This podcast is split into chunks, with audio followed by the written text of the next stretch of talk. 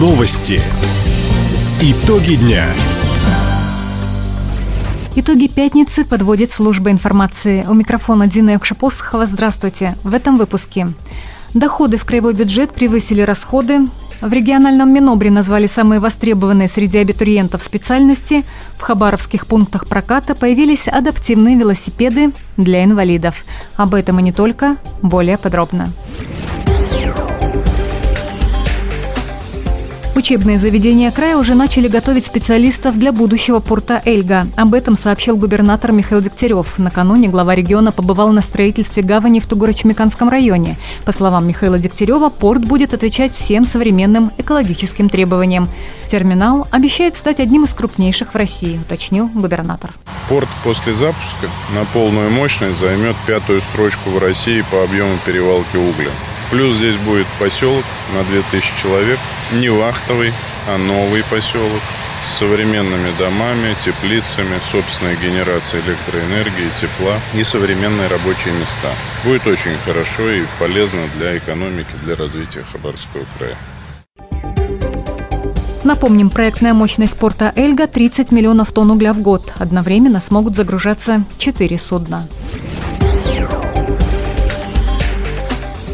Доходы краевой казны за первое полугодие превысили 84 миллиарда рублей. Об этом сообщает Министерство финансов региона. Из них почти 65 миллиардов – налоговые и неналоговые поступления.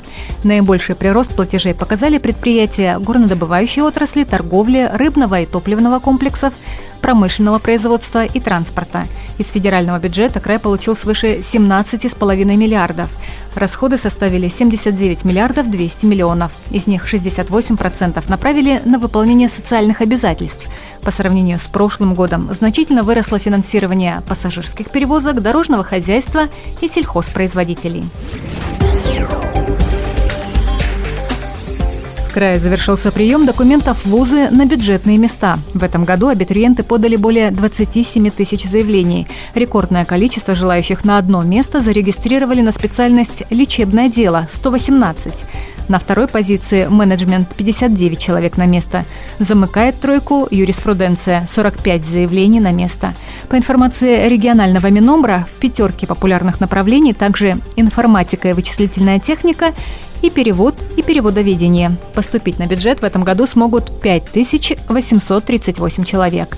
Приемная кампания в вузах продолжается. Сейчас абитуриенты подают заявления на платные отделения и заочное обучение.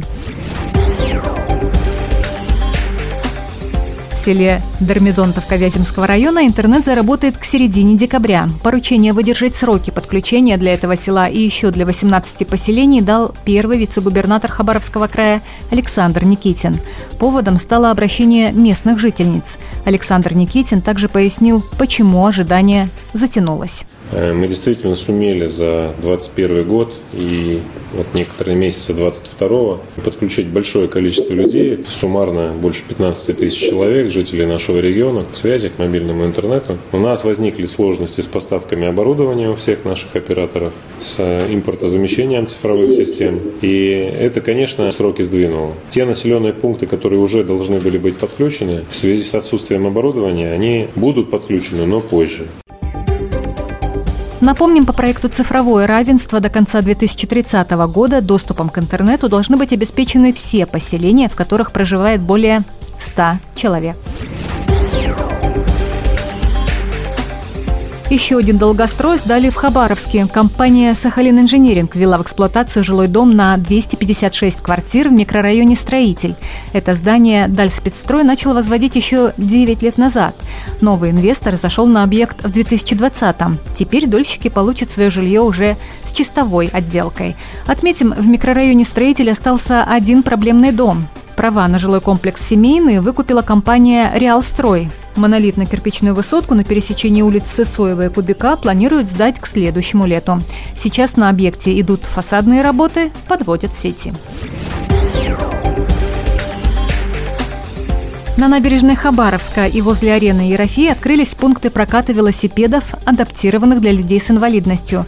В аренду их можно взять бесплатно. Об этом нам рассказала представитель благотворительного фонда «Филантропия» Наталья Шестакова-Мурзина. Прокат велосипеды выдаются на основании справки об инвалидности. Возрастная категория ребят, которые могут покататься на велосипедах, начиная, наверное, лет с пяти. Велосипеды трехколесные, Велосипеды для ребят с диагнозом ДЦП, они дополнительно оборудованы креплением для ног, для рук и туловища, потому что не все ребята могут держать равновесие. Есть ручка для родителя. Также стоят велосипеды, которые не оснащены дополнительными креплениями, и эти велосипеды предназначены для ребят с ментальными нарушениями. На трехколесном велосипеде ребенок чувствует себя более уверенно, поэтому вполне может совершить прогулку на велосипеде.